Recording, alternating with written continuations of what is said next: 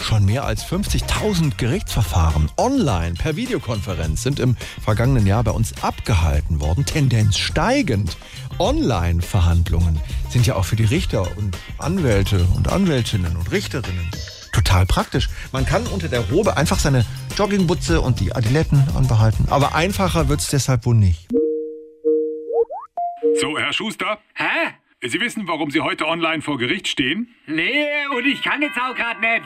Moment, ich muss an die Tür. Pizza ist da. Ruhe bitte, oder ich lasse Ihr Mikrofon stumm schalten.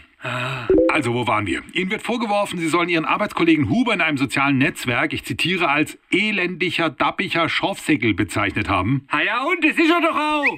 Ich bitte Sie, sind Sie mit dem geschädigten Verwandt verschwägert oder auf Facebook befreundet?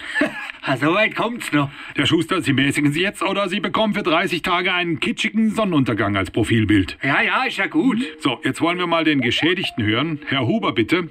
Haben Sie die Kamera an? Ja, Also das war so, ich hab, ich, äh, äh, äh, also, ich, ich, Offenbar können wir Herrn Huber nicht verstehen, weil er eine schlechte Verbindung hat. Nein, weil er dappiger Säckel ist. Ich habe Sie gewarnt, im Namen des WLANs ergeht folgendes Urteil. Sie bekommen jetzt für einen Monat einen kitschigen Sonnenuntergang als Profilbild und Ihre Surfgeschwindigkeit wird auf ein unerträgliches Maß gedrosselt. Also so wie immer. Und du bist ein dappiger Schorfsäckel. Du kreuzdämlicher Aderloch. Die Sitzung ist beendet.